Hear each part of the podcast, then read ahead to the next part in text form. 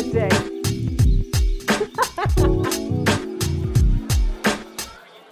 Äh, herzlich willkommen zurück zu unserer mysteriösen Detektivstunde. Heute decken wir im Plattengedeck jahrelange Mysterien auf. Ist jetzt ein Crime-Podcast? Nee. True, True Crime. Jetzt True auch, Crime, jetzt auch in der Musikedition. Nein, herzlich, herzlich willkommen zurück. Hi Lukas, äh, wir, Hi, sind Max. wieder, wir sind wieder am Tresen. Jo. Heute, Also- heute, mit einer, heute mit quasi dem Ending unserer Trilogie, Crime-Trilogie zwischen äh, Tupac und The Notorious B.I.G., wo wir ja in den letzten beiden Folgen halt jeweils die Künstler so ein bisschen beleuchtet haben. Aber die beiden Künstler verbindet ja eigentlich so ein ganz großes, äh, eher nicht so positives Ereignis. Ähm, Ihr Tod. bekannt, äh, ihr Tod, äh, der ja eigentlich äh, sinnbildlich dafür steht, dass es äh, mal in den 90ern zwischen einem erbitterten Kampf zwischen der West Coast und der East Coast gekommen ist. Genau. Ähm, ja, bevor wir da reinstarten, wir haben es ja in den letzten Folgen beides ein bisschen beleuchtet und wahrscheinlich werden wir uns auch wahrscheinlich hier und da ein bisschen wiederholen, weil da ein paar Sachen haben wir ja schon vorweggegriffen. Ähm, aber genau, wir haben uns jetzt mal ein bisschen an die Schreibmaschinen gesetzt und Oh ja. Ich glaube, das ist die Recherche, Recherche, recherchereichste Folge äh, bis jetzt. äh, ja, ja, auf jeden Fall. Also mein, meinerseits definitiv. Ich habe Ja. auch so, so viel komischen, dubiosen Internetseiten. Ja, ich äh, habe ganz viel YouTube heute geguckt und mir ganz viele äh, Interviews angeguckt von äh, mysteriösen Menschen. Ja, so kann man es Ja. nennen. Wir sind, wir sind auf jeden Fall, oder wir greifen auf jeden Fall auf Quellen zurück, auf die sonst keiner zugreifen kann. Nur das Plattengedeck hat diese Ressourcen zur Verfügung. Nein, also wir, wir ähm, tragen das alles so ein bisschen aus dem Wissen, was man ähm, ja im Internet findet, was man eventuell so schon mal gehört hat hier und da äh, und auch ja, was man im Film und Fernsehen so teilweise sehen kann. Genau. Wollten wir es einfach mal zusammenfassen. Ist ja keine kleine Geschichte. Nee, da habt ihr auch schon. Ich, ich bin mal gespannt, wie lange wir, wie lang wir heute quatschen werden. Ja, mal gucken. Ja. Genau, für Ja. die Folge gibt es ja dann auch eine kleine Änderung, denn wir reden jetzt tatsächlich das erste Mal nicht über eine Platte, Ja. sondern versuchen mehr so ein bisschen Licht äh, nochmal auf die ganze Sache an sich zu werfen und haben trotzdem zwei Songs ausgewählt, die so, naja, halt thematisch auf jeden Fall ganz gut reinpassen. Ähm, genau, Ja. Aber dazu später mehr. Ich würde Definitiv. sagen, wir können schon mal erstmal direkt starten mit so ein bisschen nochmal, ja, zu erklären, wie, wie es überhaupt dazu kam. Ja, genau. Also, wir, wir haben ja über zwei Künstler geredet. Und ähm, der, der eine Künstler, Tupac Shakur, ähm, bekannt aus, also als, als Koryphäe des West Coast Raps, West, Coast Hip Hops und eben The Notorious B.I.G., der auf der ganz anderen Seite sein Unwesen getrieben hat, nämlich auf der East Coast und ähm, das in New York. Und ähm, diese beiden haben quasi ähm, das Game revolutioniert zu der damaligen Zeit. Ähm, waren eigentlich auch super, super gut miteinander befreundet. Man liest immer so ein bisschen, dass Tupac so ein bisschen der Mentor von Biggie war. Und dann kam es halt zu einem, ja, nicht ganz so schönen Ereignis. 1994, genau am 30.11.1994, ähm, wo Tupac in der Lobby von den Studios, äh, wo Bad Boy quasi gerade äh, aufgenommen hat, also das, das Label Bad Boy mit, mit seinem Künstler Biggie gerade aufgenommen hat und wurde da mit fünf Schüssen in der Lobby niedergestreckt. Und das war so der Beginn eigentlich dieser ganzen, ja, teilweise Verschwörungstheorie-lastigen Geschichte, ähm, die dann am Ende zum, zum Beef geführt hat und ja, tragischerweise auch zum Tod zweier extrem krasser Künstler. Ja, also zu diesen, zu dieser Lobby-Schießerei da, also diesen Quad-Studios, wie die hießen, ähm, da kann man so ein bisschen im Internet finden, ähm, dass zumindest ein Pack, also Tupac jetzt nicht einfach so per Zufall da war, sondern der wurde von einem Manager äh, namens Jimmy Henchman ähm, ja relativ spontan angerufen oder angepaged, Ja. ähm, dass er doch mal da in dieses Studium kommen soll, weil er könnte da für 7000 Dollar eine, äh, eine Feature-Session mit aufnehmen und das wäre ja schnell verdientes Geld. Ja. Er war eigentlich für die Anhörung äh, nach New York gereist worden für seinen, ähm, ja, 1993 äh, hatte der einen sexuellen Missbrauchsvorfall ja. oder sowas. Und ähm, genau dafür war der eigentlich in New York.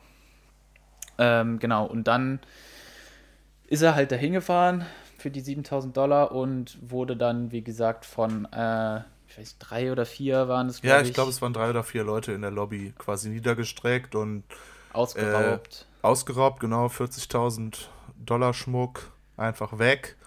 Und äh, Zap, Zap, Zarab Anzeige. Ähm, genau, und ist dabei halt wirklich fast gestorben, ähm, weil eigentlich ähm, sollte es nur ein Raubüberfall werden, habe ich irgendwie so ein bisschen rausgelesen. Und äh, dadurch, dass Tupac aber auch bewaffnet war und seine Waffe dann eben gezogen hat, kam es dann halt auch zur Schießerei. Ja. Und ähm, ja, er wurde mit fünf Schüssen niedergestreckt und ist dann in der, in der Lobby fast verblutet. Und ähm, in dem Film von, ähm, also in diesem Notorious B.I.G.-Film sieht man das eigentlich ganz schön wie der, äh, ich glaube, es ist der Cousin von Biggie, also Little Caesar, oder wie der ausgesprochen mhm. wird, mhm. wie er quasi oben an dem Fenster in dem Studio sieht, wie Pack unten ankommt und dann allen Bescheid sagt, ey, Pack ist da, ich, ähm, geil, ich hole den unten ab, steigt dann quasi in den Aufzug, kommt unten an und da war schon alles geschehen. Mhm. Und dann ist er halt relativ schnell wieder hoch und hat halt allen Bescheid gesagt und ähm, dann kam auch schon Polizei und Krankenwagen etc. und haben ähm, Tupac dann quasi in ein Krankenhaus gebracht. Und in seiner Theorie ist halt ähm, Biggie für diesen Überfall verantwortlich, hat die Leute auf ihn angesetzt und damit ging eigentlich so seine, seine Theoriefindung los und äh, so sein Hass auch auf Bad Boy und die East Coast. Ja, nicht, und, und ich, ich würde da jetzt auch nicht nur, nicht nur äh, Biggie reinsetzen, sondern halt vor allen Dingen auch Sean Combs, äh, ja. aka P. Diddy oder Puff Daddy, ja. der, der ähm, ja, CEO vom, von Bad Boy.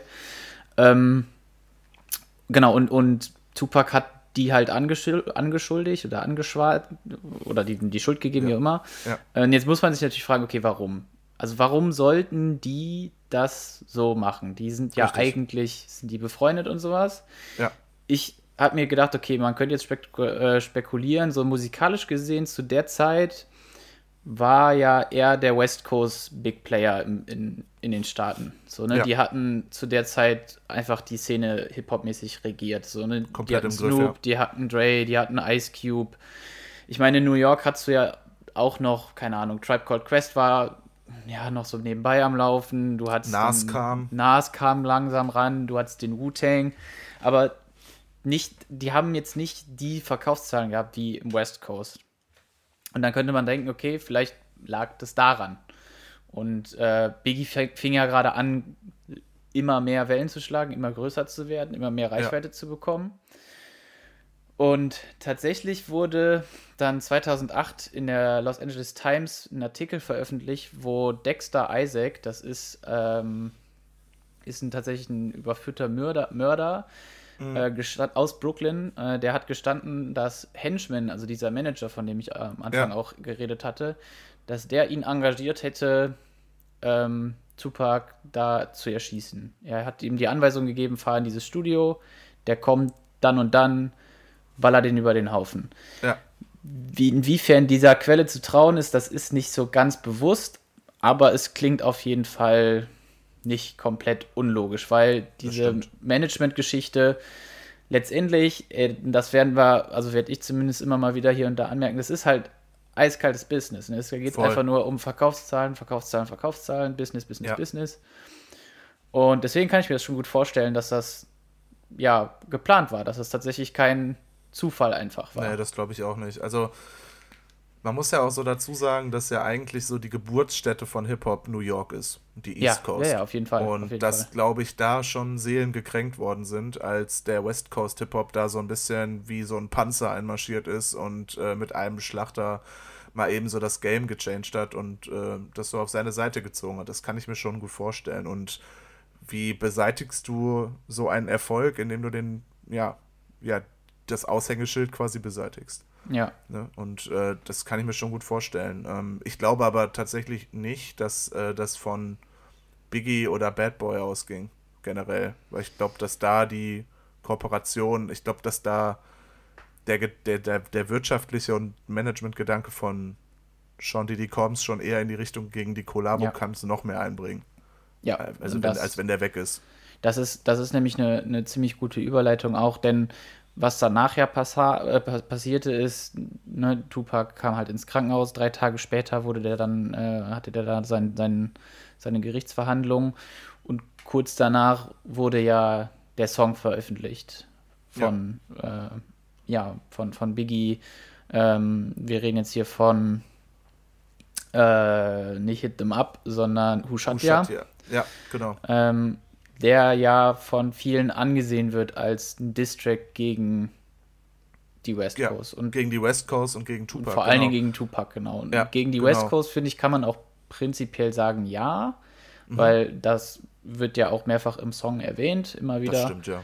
ja. Ähm, aber da, keine Ahnung, also ich habe es mir, ich habe es mir mehrfach durchgelesen, ich habe kein, keine klare keine klare Attacke auf Tupac gesehen. Nee, ich auch nicht tatsächlich. Ähm, man, es wird ja auch immer gelesen, das ist ja die Aussage quasi von Bad Boy Records ähm, und ich glaube auch von Biggie selber, dass der Song vor der Schießerei aufgenommen worden ist. Genau. Das ist so die Ausrede, also Ausrede in Anführungszeichen, weil ähm, man kann es ja zweigeteilt sehen, entweder als Ausrede oder als äh, oder als wahr und stimmig. Mhm. Ähm, das kann ich ja nicht bestätigen, wir waren ja nicht dabei, als sie den Song aufgenommen also, haben. Persönliche Spekulation, ich kann mir gut vorstellen, dass der vorher aufgenommen wurde, ja, wobei dann ein bisschen, ein bisschen komisch ist, okay, warum sagen die die ganze warum Zeit dann, den, fuck, ne? fuck West Coast, fuck ja. West Coast, äh, ja. Bitches, bla bla bla. Das ist natürlich, hm, hm. auf der anderen Seite, du kannst auch zu der Zeit konntest du nachher noch super viel an dem Song arbeiten und gewisse Sachen ja. rauslassen oder hinzufügen oder sonst noch ja. was. Und letztendlich die Entscheidung, das Ding, das Ding zu veröffentlichen, nach ja. dem, was da passiert ist, in dem aktuellen Klima, was da herrschte, in dieser, diese Tension, die da war, das war sicherlich nicht die Entscheidung von Choice B.I.G., das war Sean Combs. Und da würde ich nämlich genau das aufgreifen, was du eben gesagt hast. Der ich glaube, das ist einfach eine Business-Geschichte gewesen. Die haben, äh, also Puff Daddy hat gesehen, ey, da, damit kann man richtig Kohle machen, weil die Geschichte hinter diesem Song, ja. Ja, der, der, ist kurz, äh, kurz vorm Tod gewesen, Alter, jetzt äh, ballern wir hier so einen Song rein, das wird sich verkaufen wie bekloppt. Ja. Ich glaube, das war halt das Ding. Und ich, glaub, dass er auch, ich glaube, dass er auch businesstechnisch gedacht hat und nicht an weitreichende Folgen. Ich glaube, das war so ein krasser Scheuklappen-Moment, so ein Business Bling Bling, ähm, also quasi die Dollarzeichen in den Augen ja. Moment, äh, wo er halt so gedacht hat. Das glaube ich tatsächlich auch. Was das dann aber für Wellen geschlagen hat, ja, ähm, genau. ich glaube halt nämlich, geisteskrank. Ne? Ich glaube also, nicht, dass der, dass der Beef so sich zu, zugetragen hätte, wenn das nicht passiert. Also wenn, wenn die einfach den Song, keine Ahnung, zwei Jahre später erst oder sowas das glaube ich auch hätten oder halt gewisse Sachen rausgenommen hätten oder so. Ich meine, ganz ehrlich, ja, okay, der Song ist geil, Voll. aber das ist jetzt nicht der Jahrhundertsong, weißt du, da gibt es andere Songs, nee, die geiler nicht. sind. So, halt, ich habe gelesen, ich habe gelesen, dass der, ähm, dass der äh, Part, dieser, dieser Sprechpart, quasi dieser, ähm, der am Anfang kommt, der sich immer wieder wiederholt, mhm. dass der quasi für einen Mary J. Blight Song gedacht äh, war. Okay. Und äh, das dann aber zu hart für einen RB-Song gewesen wäre. Und deswegen hat Biggie dann da was draus gebastelt. Ja, ähm, also weiß ich nicht, ob es stimmt, aber daran siehst du ja auch so, ähm, das ist halt. Musste, musste der jetzt veröffentlicht werden? Lag richtig so. Ich finde den jetzt auch nicht so überragend, wenn wir an die Geschichten denken und an die Songs, die wir vor, vor zwei Wochen quasi besprochen haben. Ja. Ähm, das Ready to Die Album, also, also wollen wir nicht drüber reden, das ist ein guter Song. Der hat auch seine Dynamik und der hat auch irgendwie seine, seine, seine Aggression, aber musst du das zwei Wochen danach veröffentlichen, ist halt immer die Frage. Nee, eben. Und das, da, deswegen glaube ich, das ist halt einfach, ja, das ist eine Man Management-Sache gewesen.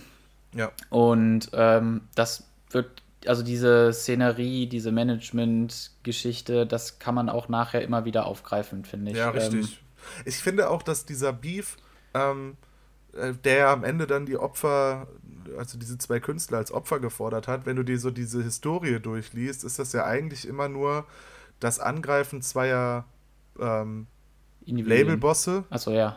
So, ja. die, die sich halt angegriffen fühlen in ihrem Ego und halt zurückschlagen wollen, weil sie denken, dass sie die geilsten sind. So, und ihren Künstler quasi dann vorschicken und die quasi auch heiß machen und ein bisschen brainwashen. Ich finde, das es wird halt gerade so bei der Shook Knight äh, so ein bisschen deutlich. Ja, auf jeden ähm, Fall. Dass der halt schon krass gebrainwashed worden ist, auch so mit Labelzugehörigkeit und ne, ne, einem familiären Charakter und so. Und ähm, das finde ich halt schon. Wenn du halt so siehst, dass da 95 irgendwie bei diesen Source Awards da halt so ein Shook Knight auf der Bühne steht und halt ja eigentlich gar nicht die, die, die, West, äh, die East Coast an sich angreift, sondern ja eigentlich nur sagt, ja, wenn ihr keinen Bock darauf habt, dass euer ähm, Label-Boss permanent in euren Videos singt und tanzt, dann kommt doch zu uns.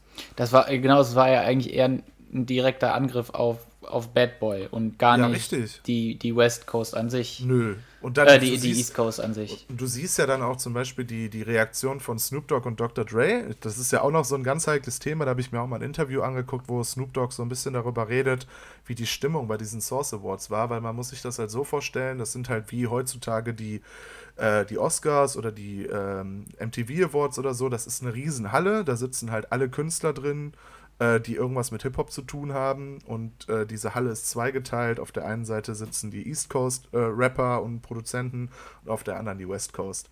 Und die Stimmung muss unglaublich aufgeheizt gewesen sein. Mhm. Da so mhm. habe hab ich das aus diesem Interview erfahren. Und dann ähm, gewinnen, glaube ich, Snoop Dogg und Dr. Dre irgendeinen Award und alle buhen. Und dann ja. steht er da vorne an der Bühne und sagt, The East Coast got no love for Dr. Dre and Snoop Dogg. Und dann siehst du, wie er halt eigentlich komplett Gas geben will, komplett Gas geben will, sich dann aber so ein bisschen zurücknimmt, weil er realisiert, Alter, wenn ich jetzt hier das Falsche sage, dann geht es hier auf der Bühne erschossen. ab, ja, Alter. Ja. Dann ballern die hier uns gleich, werden sich alle über den Haufen ballern. Ja. Und diese Energie zeigt ja, was da so los war. Das ist ja Voll. geisteskrank. Und das ist ja kein kompletter äh, küstenspezifischer Beef gewesen, sondern das war ja nur der Beef von zwei Labels und gegeneinander. Ich glaube ich glaub auch, dass diese, ja, diese Dynamik an diesen, an den Source Awards, dass die echt dafür oder sehr stark halt noch mit reingespielt ja. hat, dass es dass sich das so ausgeweitet hat, dass das so aufgeblasen wurde und nicht, nicht nur auf, auf zwei Künstler sich bezogen hat, sondern dann ja. tatsächlich, ja, die eine Landeshälfte gegen die andere Landeshälfte, mehr oder weniger. Genau. Und es gibt ja auch, also ich meine, wenn man sich jetzt an die, an die Künstler aus der damaligen Zeit so ein bisschen erinnert, was, welche Big Player in Anführungsstrichen da noch dabei waren, dann gab es auch viele, die sich da komplett rausgehalten haben und nach wie ja. vor in der gesamten Beef-Zeit auch noch mit beiden Künstlern gearbeitet haben. Also Method Man, Redman, generell viel vom Wu-Tang, ja. Outcast, die ja weder East noch West Coast sind, die, da, die aus das Atlanta genau, die als arme Schweine da quasi in der Mitte standen. Die äh, Atlanta Hip-Hop, ja. Also auch komplett gar nicht mit dabei und ja, aber es hat ja trotzdem so seine, seine Magie dann auch entwickelt, denke ich mal, dass, dass man, also weil, wenn man so einen gemeinsamen Feind hat, das verbindet einen ja auch als Einheit Total. irgendwie viel mehr und ich kann mir das auch echt sehr, sehr gut vorstellen, dass das da auch nochmal für einen ganz anderen Push gesorgt hat. Und, und, und Medien halt, ne? Medien muss Medien, halt auch mit ja. reinnehmen. Das ist so das, was sich eigentlich immer durch alle Seiten gezogen hat, die ich mir so durchgelesen habe. Dass es eigentlich am Ende immer hieß, dass dieser East Coast, West Coast Beef in, der, in dieser Gesamtheit eigentlich nur medial gesteuert worden ist. Dass die Medien wollten diesen ja, die haben da auf jeden Fall mehr. Allen. Und ja, äh, das sagen viele Leute halt rein. auch heute, dass es eigentlich wirklich nur dieser Label-Beef war zwischen Death Row Records und Bad Boy Records,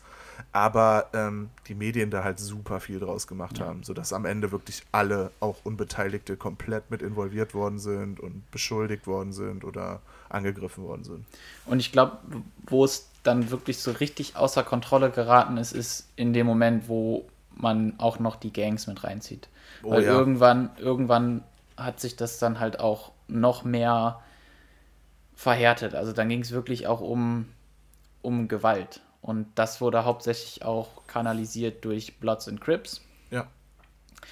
Ähm, die Crips eher New Yorker Seite oder eher East Coast Seite, Bloods eher West Coast Seite, wobei du aber trotzdem in beiden Städten oder in beiden Küstengebieten beide Gangs hast und die auch schon immer rivalisierend waren, ja. aber die dann auf einmal eine, also ich kann es mir gut vorstellen, dass da auf einmal eine andere Zugehörigkeit waren. Das war nicht das nur, das war nicht nur eine, eine, Gang, die halt innerhalb dieser Stadt passiert ist und da auch im Land passiert ist. Das, diese waren natürlich auch damals schon connected. Aber ich glaube, dass sie dadurch auch eine ganz andere Aufmerksamkeit und sich auch irgendwie zugehörig gefühlt haben zu gesellschaftlich akzeptierten Stars, wie die Künstler das halt waren. Ja. Und genau. ähm, und es waren ja auch genug da, ne? Also das muss man ja auch so sehen. Also gerade auf West Coast-Ebene, ähm, wenn, wenn man sich so Snoop Dogg anguckt, der ja lange Zeit äh, bei den Crips war, ähm, ja. der auch heute noch eigentlich, äh, auch wenn er da für Versöhnung steht, ja auch oft noch die Farbe Blau trägt, ganz ja. körperanzugsmäßig, äh, ähm, was ja die Erkennungsfarbe für die Crips ist und Rot eben für die Bloods, ähm, dass da eben diese aus den eigenen Reihen Leute sich hochgearbeitet haben und das so ein bisschen representen ähm, dann Viele ja, haben ja auch den Hintergrund, ne? Viele haben ja genau. auch den Hintergrund, dass die vorher halt Gangbanging-Aktivitäten äh, ja. verwickelt waren und dann ja. halt erst irgendwie auf die, in Anführungsstrichen, bessere, richtige Schiene mit der Musik genau. gekommen sind. Richtig, und äh, das, äh, ja, Shook Knight da bei Death Row ja ähm, Gang-ähnliche Strukturen oder eigentlich, ja, ja, die, Ga die Gangstrukturen ja. mit reingebracht hat. Ja. Das ist ja, ist ja unbestritten. Also das muss ja ein richtig krasser Mensch gewesen sein. Ja. Ähm, dem, dem, der, war ja sich, der war sich ja für nichts zu schade. Nee. Und ähm, ich glaube, dass das eben auch ein Typ war, der, ähm, noch, um nochmal auf Tupac zurückzukommen, der dann ja eben, eben im Gefängnis gesessen hat, äh, lange Zeit und dann halt zu Death Row Records gekommen ist, der dann da halt eben genau das gefunden hat. Diese Aggression, diese Aggressivität und auch eben die Unterstützung seiner Gedankengänge hin zu der, zu der Schuld von The Notorious B.I.G. und Bad Boy Records an mhm. seinem Zustand quasi. Ja. Und das hatten wir ja letzte Folge auch schon kurz gesagt, ne, nachdem, ja. nachdem er da in New York das erste Mal da über den Haufen geschossen wurde, ist, äh, kam er ja auch relativ schnell dann in den Knast. Wie gesagt, wurde von Shook Knight rausgekauft. Und ich glaube dann auch diese ganze Situation hat das ja noch viel mehr kanalisiert und ja. da dann auch viel mehr noch Schuldgefühle, ähm, äh, nicht Schuldgefühle hervorgerufen, sondern halt, ja, ein Feind, das Feindbild halt einfach noch verstärkt hat. Genau, ja, richtig. Genau, und dann ging es ja eigentlich los, so, ähm, dann kam ja irgendwann noch so dieser, dieser Tupac-Move, ja, dieses, ja, dieses quasi dieses angeschossene Reh durch diesen Diss-Song Who Shot Ya. Ich weiß gar nicht, war das davor? Der Song mit Faith Evans? Nee, das war mit drin, glaube ich, oder? Ähm, I fucked your wife? Ja, genau. Ja, das ist, das ist da drin, genau. Das ist mittendrin, ne? Ja, also man muss ja. das halt so erklären. Also Tupac hat einen Song mit der Ex-Frau zu dem Zeitpunkt, glaube ich. Zu dem Zeitpunkt äh, schon, ja. Von The Notorious B.I.G. gemacht, Faith Evans, äh, heute auch, auch immer noch so ein riesengroßer R&B und Soulstar. Ähm, und hat das quasi öffentlich breitgetreten und in dem Song halt gesagt, dass er sie, ja, dass er sie quasi flachgelegt hat. Ja. Ähm, das war dann auch wieder so ein Move, der das Feuer halt nicht erstickt hat, sondern eher angefacht hat. Und dann hat Biggie eben auf diesen Song auf einem Jay-Z-Feature geantwortet. Und mhm. schwuppdiwupp ist auf einmal Jay-Z auch mit drin im Beef. Und das finde ich halt immer so faszinierend, weil das ja heute auch noch funktioniert. Ähm, das sehen wir ja in allen Strukturen, wo sich Leute aus dem Musikbusiness nicht so ganz koscher sind und Beef haben. Da werden immer irgendwelche Leute mit reingezogen. Ja, weil man ist ja, man ist ja auch connected. Ne? Ja. Man, man ist ja, die sind alle connected, die sind, ähm, die hängen viel zusammen aufeinander rum. So klar, das, also keine Ahnung, wenn, wenn ich jetzt mit irgendjemandem Beef hätte und du würdest davon Wind bekommen, du würdest ja auch auf meiner Seite stehen. Ja. Ne? Also das kann ich, kann ich gut verstehen, aber das nimmt dann halt wenn das halt so medial so krass gepusht wird, nimmt das natürlich andere Ausmaße an. Jetzt stell dir mal vor, stell dir mal vor, das wäre in, der in der heutigen Zeit gewesen mit Social Media, was wie anders das eventuell verlaufen hätte können oder Du siehst es ja, ne? Du siehst es ja heute, wenn wir mal den Deutschrap nehmen, wo die Beef-Szene ja teilweise auch so ein bisschen Kindergarten äh, manchmal ist. Aber trotzdem äh, ist es ja da so, wie schnell das auch schon wieder fast vorbei ist. Also dann schreibt man sich fünf Nachrichten hin und her und dann ist das irgendwie schon okay. Oder dann macht der eine ein Video und der andere auch ein Video. Und ähm, dann schickt man sich da quasi irgendwelche Hassmails hin und her und dann war es das auch schon wieder. Ja. Dann wird irgendein Distrack gemacht, aber das war ja früher nicht so, ne? Du musst halt überlegen, wie groß die Distanz war. Und du hörst halt alles immer nur aus dem Fernsehen und aus dem Radio und kannst dich eben nicht direkt updaten und connecten und irgendwen fragen oder dich direkt irgendwie zusammensetzen, außer am Telefon. Ja. Und ich glaube, ja. das war halt schon so, dass das so weit voneinander entfernt war, dass sich da auch so, so Traumwelten quasi ähm, erschlossen haben. Ja, nicht, so. nicht mal nicht mal jetzt nur, keine Ahnung, die zwei Personen, ob es jetzt P. Diddy und, und, und Shook Knight oder, oder ja. Tupac und, und, äh, und Biggie waren, aber ja. generell die gesamte Szenerie an sich war Definitiv. nicht, genau, ist nicht, ist eine andere Form von Connected gewesen. Genau. Ja. Und dann, dann, dann ist es ja eigentlich auch relativ schnell, sind wir dann ja schon beim 7. September 1996. Genau. Und da geht es dann ja schon los. Also da ist der Beef dann quasi auf dem Höhepunkt. Ja. Und ähm, Tupac ist in Las Vegas und will sich, glaube ich, wollte sich einen Boxfight angucken. Genau, der war, der war beim Boxing-Match von, äh, von Mike Tyson. Ja, stimmt, genau. Im, im und, MGM äh, Grand. Genau, und ist dann halt ähm, mit Shook Knight aus dem Casino irgendwann dann halt, äh, wollte der, glaube ich, zum, der ist vom Fight wieder nach Hause gefahren, glaube ich, ne? Ja, da ist, da ist noch ein bisschen was dazwischen passiert, was auch eigentlich relativ wichtig ist. Da wollte ich auch noch drauf, ja, wo ja, wir eben von Gangs ähm, geredet haben. Genau, und zwar, ähm, bevor die abgedüst sind, äh, gab es noch eine kleine Schlägerei im Foyer. Und zwar hat äh, ein Homie von Shook Knight ähm, äh, Orlando Anderson in der Lobby genau. gesehen. Orlando Anderson war ein Mitglied der Southside Crips. Ja. Und Anderson wurde äh, hat kurz vorher diesen Homie von Shook Knight überfallen, ein paar Monate vorher äh, in, in, einem Footlocker-Store überfallen. Und äh, ja, der Homie meinte dann halt zu Tupac, ey, das ist Anderson, bla bla bla. So sagt man sich das, keine Ahnung, ja. ne? Äh, Augenzeuge, Ohrenzeuge, wie auch immer. Und daraufhin ist halt Pack zu ihm hin, hat gefragt, ey, bist du, bist du von den Southsides? Und hab ihn dann direkt eins, ein paar in die Fresse gehauen. Ja. Und dann ging es richtig los. Alles auf Kamera, richtig schön. Ja, Rumble, genau, alles von der Überwachungskamera äh, auf YouTube sichtbar. Genau. äh, gut, da wurde da ein bisschen nochmal draufgetreten. Alle haben dann ja. noch einmal schön reingeballert und, also nicht geballert, aber rein, ne, ein bisschen zusammen draufgeschlagen. Ja. Und genau, dann sind, sind die abgehauen, weil die danach noch zu einer Party wollten. Die genau, da war ein Auftritt. Genau, auch eine Location war, die quasi Shook Knight gehörte.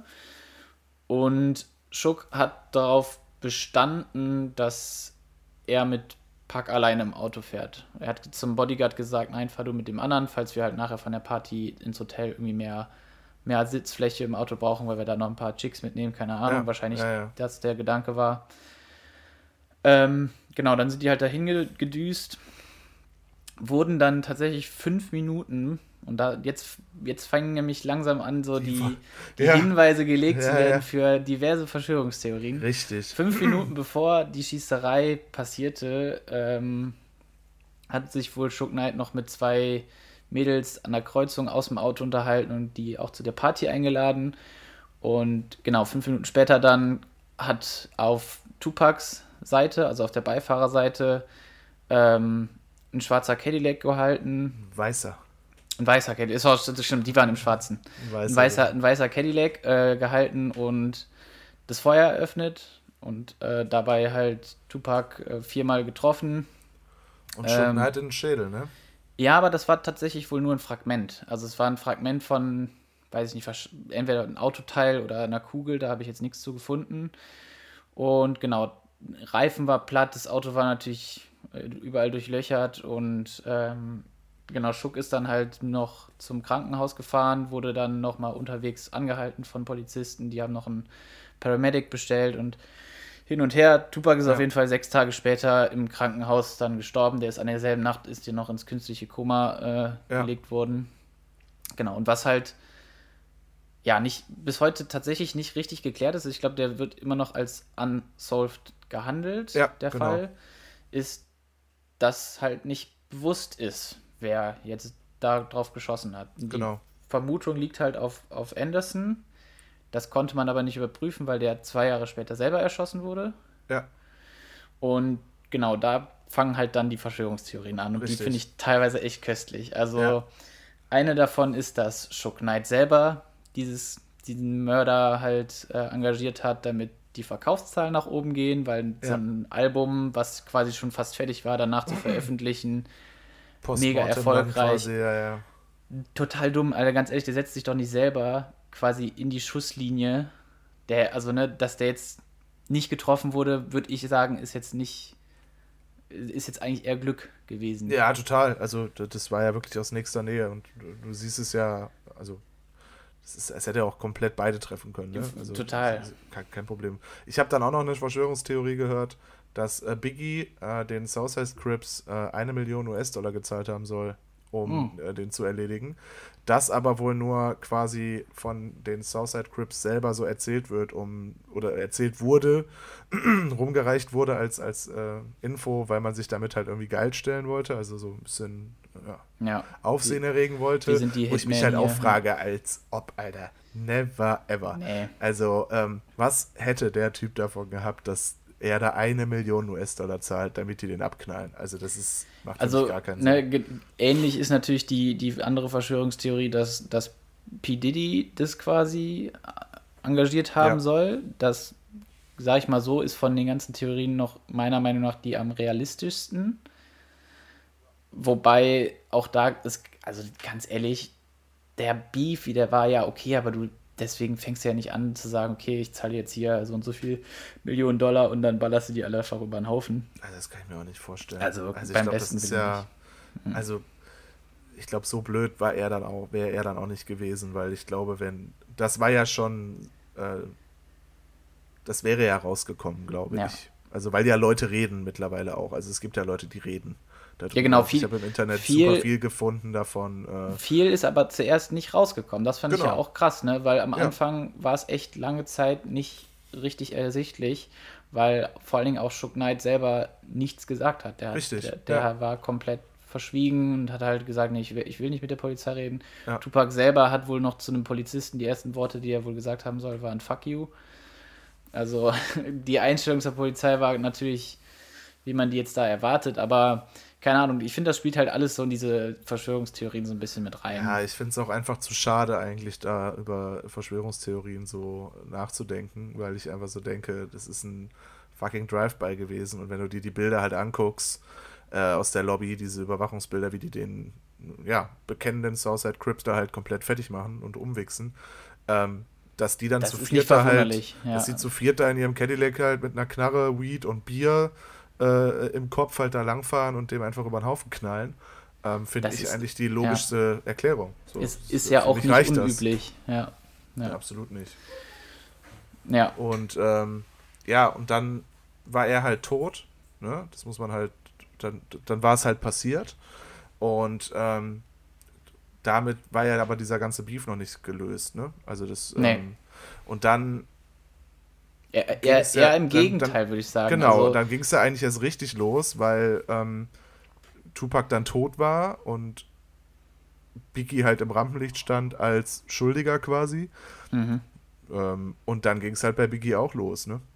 Ja. Und er hat ja immer betont, er hat ja auch direkt gesagt, dass es, ähm, dass es krass für ihn ist, als er die Nachricht erfahren hat und so, dass er halt übelst traurig ist und äh, er überhaupt nicht verstehen könne, wie das so weit gekommen sei. Und ähm, Nee. Ja, das, ja, also, also das klang schon so eher auch ähm, ernst gemeint und nicht aufgesetzt und gespielt. Und ähm, es ist dann halt schon krass, dass nicht ein Jahr vergeht, äh, bis er dann auch stirbt.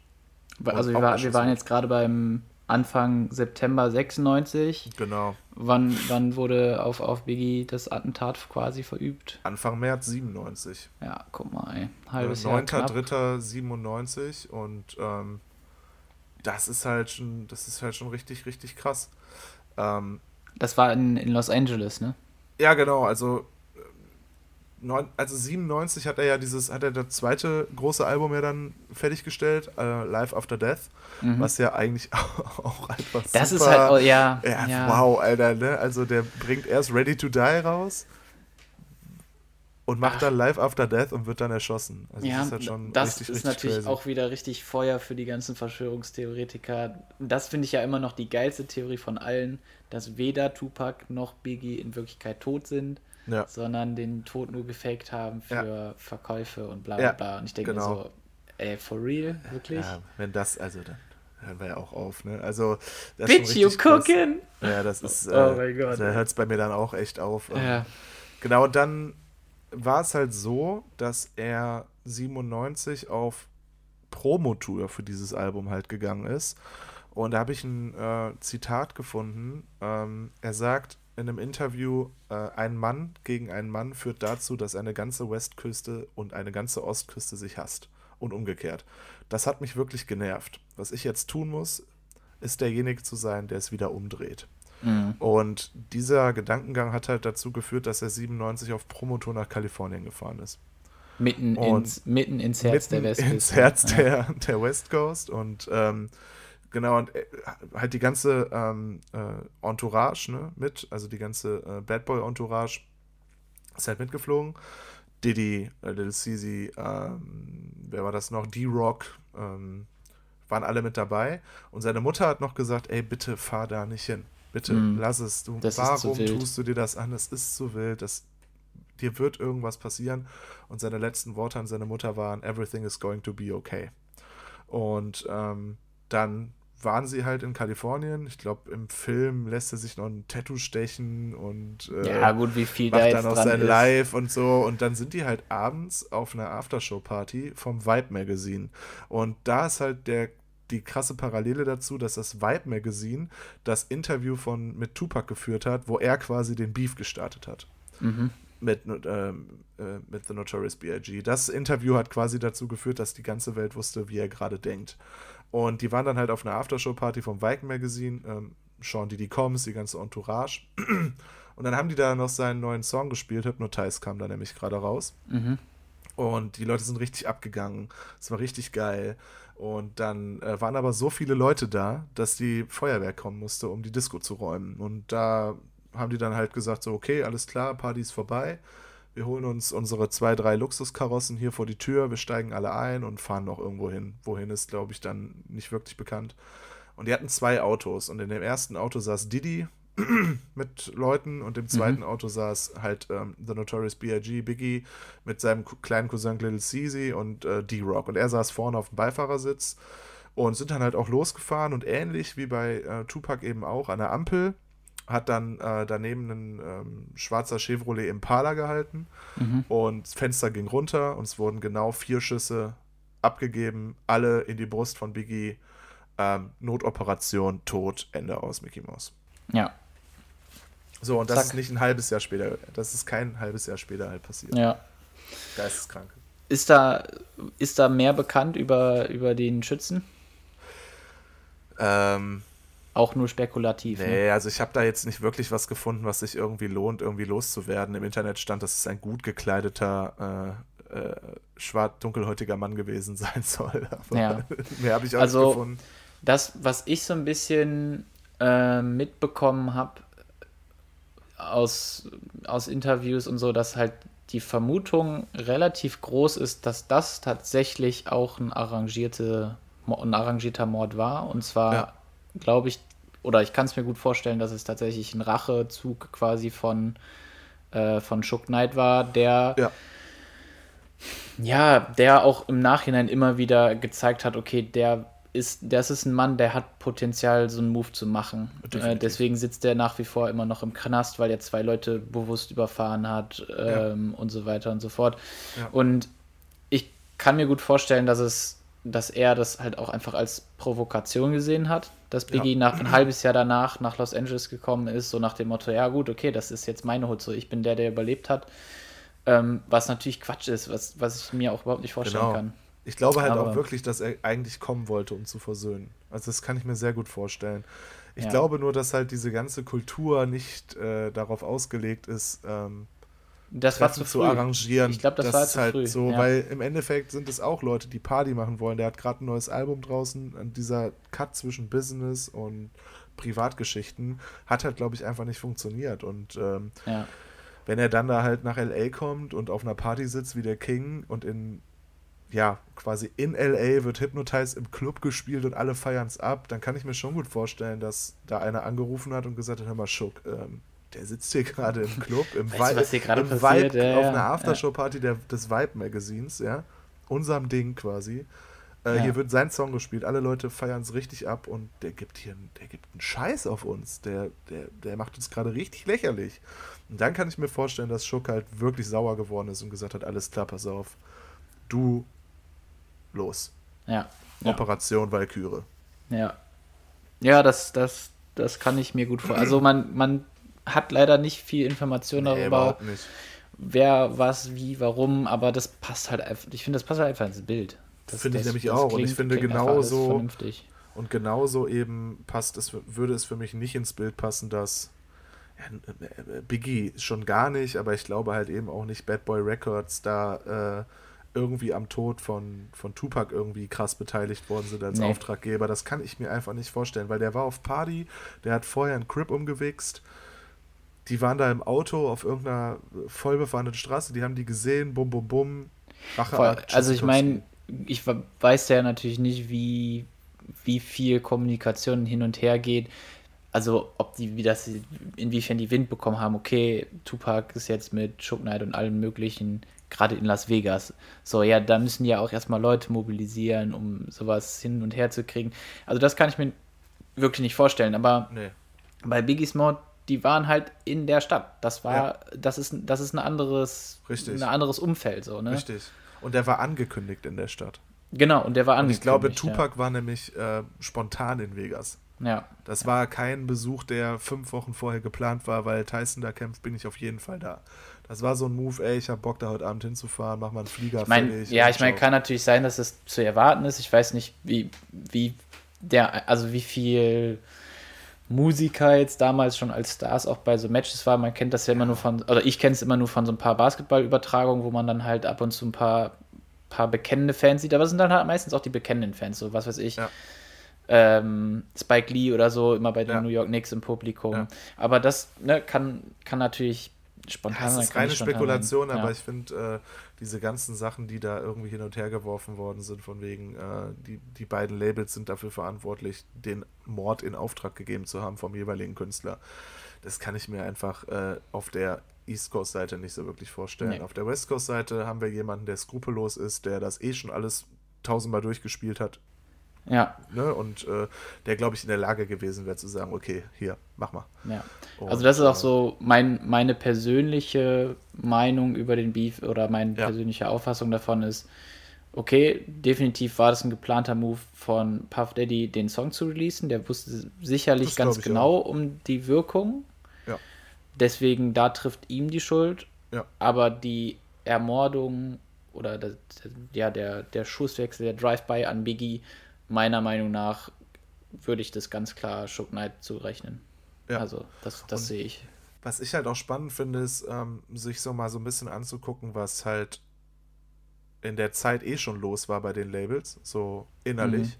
Und was danach auch passiert ist. Und du musst ja sagen, dass ähm, Death Row Records ja eigentlich danach halt eben zerbrochen ist, ne? weil da einfach nichts funktioniert hat. Da ist dann Dre ist abgehauen, hat gesagt, ey, ich habe da keinen Bock mehr drauf.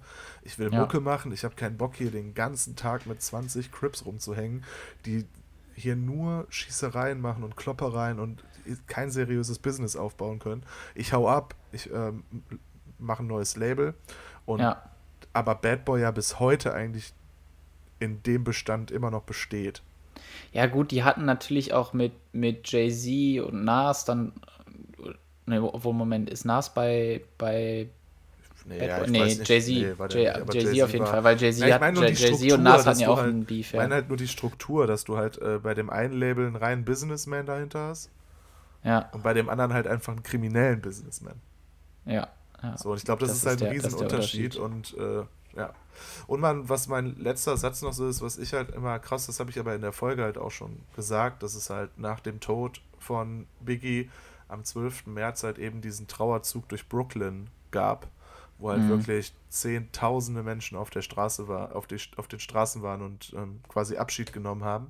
Und da gibt es eine ganz coole Sache, und zwar hat dann jemand Boxen aufgestellt und hat auch über die Boxen quasi das, den, den Song Hypnotize abgespielt, der jetzt gerade neu kam. Und daraufhin wurde aus dem Trauermarsch eine Riesenparty. Mhm. Und das zeigt ja, was er wirklich auch irgendwie den Leuten gebracht hat. Und mitgegeben hat, so einfach. Ja. Einfach ein ja. gutes Lebensgefühl, dass selbst nach seinem Tod da noch die Leute wirklich den Typen einfach nur abfeiern für seine Mucke. Das finde ich halt schon richtig krass. Ja.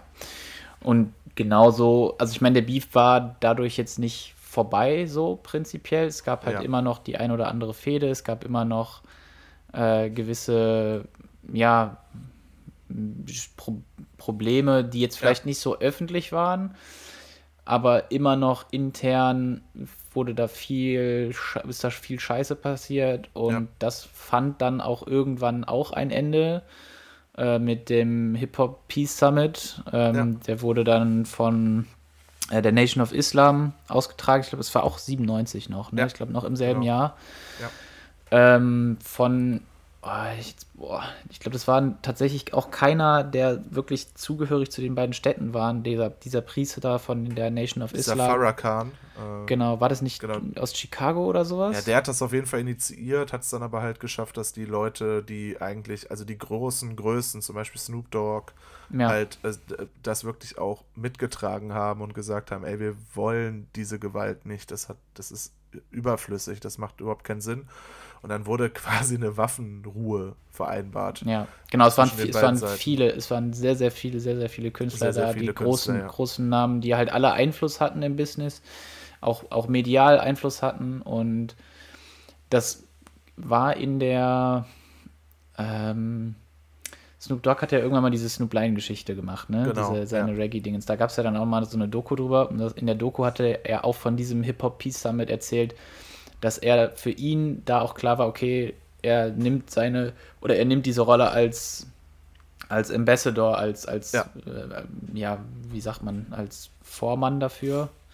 Äh, ich glaube, also so als, als Repräsentant. Als Vorreiter, halt, ne? Repräsentant. Genau, genau das, ja. das, das, es geht halt, darum geht es im Hip-Hop nicht. Es geht im Hip-Hop nicht um, keine Ahnung, ich bin krasser als du, deswegen schieße ich dich jetzt über den Haufen Voll. und du hast nichts äh, entgegenzubringen, außer mich über den Haufen zu schießen, sondern es geht um ganz andere Sachen. Es geht darum, dass man zusammen, man hat den gleichen Struggle, man kann relaten, weil man hat die gleiche Scheiße durchgemacht. Und die Musik soll einem dabei helfen, wie man damit zurechtkommt und so weiter und so fort. Und das hat, glaube ich, eine ganz neue Ära dann auch im, im Hip-Hop bewegt. Also diese, dieser Beef, der war zwar nach wie vor immer noch bei Bloods und Crips vorhanden, aber der hat nicht mehr im Hip-Hop stattgefunden.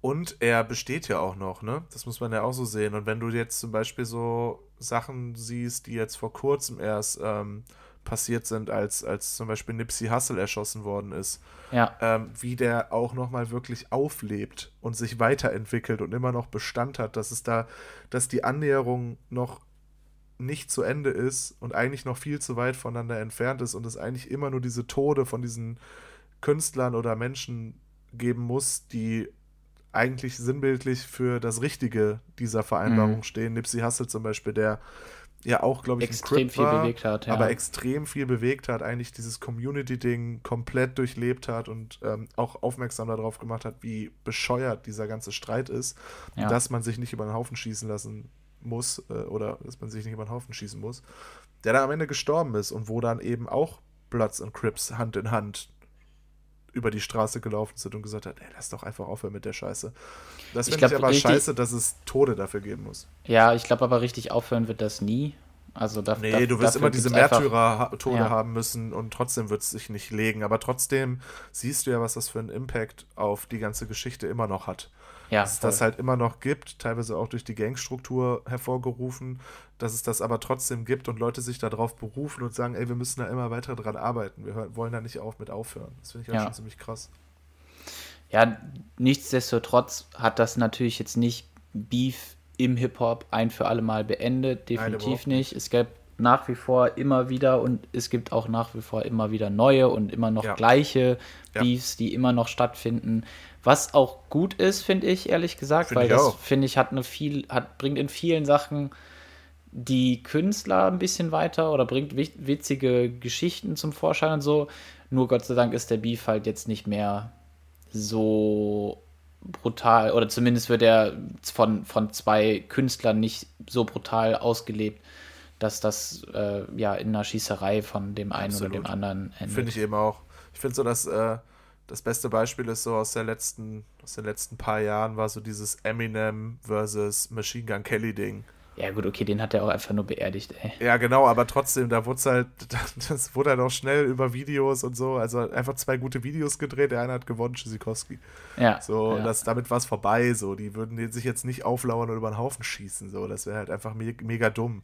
Weil das, das ist ja das, was diese neuen Medien eben auch verändert haben, diese Transparenz von allen, es äh, führt ja nicht mehr dazu, dass die großen Künstler diese diese Machtstrukturen irgendwie aufbauen können, weil du bist halt so transparent permanent, das würde ja auffallen. Ja, voll, voll. Das hat, das würde, würde auch nicht mehr so funktionieren, glaube ich.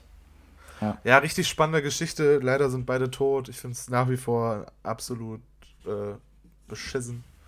Ja. Ähm, aber die Musik lebt weiter. Und ja. damit äh, sind wir, jetzt haben wir unsere erste Trilogie quasi abgearbeitet. Stimmt, genau. Wir sind, wir sind jetzt am Ende ja. ähm, von, der, von der ersten großen äh, Vom ersten großen Block äh, True Crime True Fusion, Fusion Podcast. Andere machen Fusion Musik, wir machen Fusion Podcast. Also äh, ja, sehr, sehr interessant, das nochmal ein bisschen mehr aufzudecken. Ja, voll. Ähm, ich Schließt auch, auch, gut ab jetzt, finde ich. Also von ja. daher, ich bin, ich bin sehr zufrieden. Weiß jetzt alles. Ich hoffe, ihr auch. Ähm, Genau. Äh, die beiden äh, Diss-Tracks packen wir euch natürlich trotzdem in die Playlist. Wir haben jetzt gar nicht so viel über Hit'em abgesprochen, aber ähm, das, das, war quasi braucht so das man Pendant. eigentlich auch nicht. Wenn man nee. einfach da ein bisschen auf die, den Text hört, wird einem relativ schnell klar, worum es geht. Wobei man vielleicht dann nochmal, wo ihr nochmal hinhören könnt, beide Tracks gegeneinander zu hören und ja. ich denke mal, ihr werdet auch mitbekommen, dass es der, dass der eine viel mehr persönlich gerichtet wurde als der andere. Und Definitiv. Das passt, glaube ich, ganz, ganz genauso in die, in die Erzählungen rein, die jetzt nicht ja. nur wir hier gerade geleistet haben, sondern die man auch durchaus in der Szene immer wieder hört, die ja weltweit so verbreitet worden sind. Genau. Also, wir packen es euch in die Playlist, hört es euch an und ähm, bis zum nächsten Mal. Beat Up.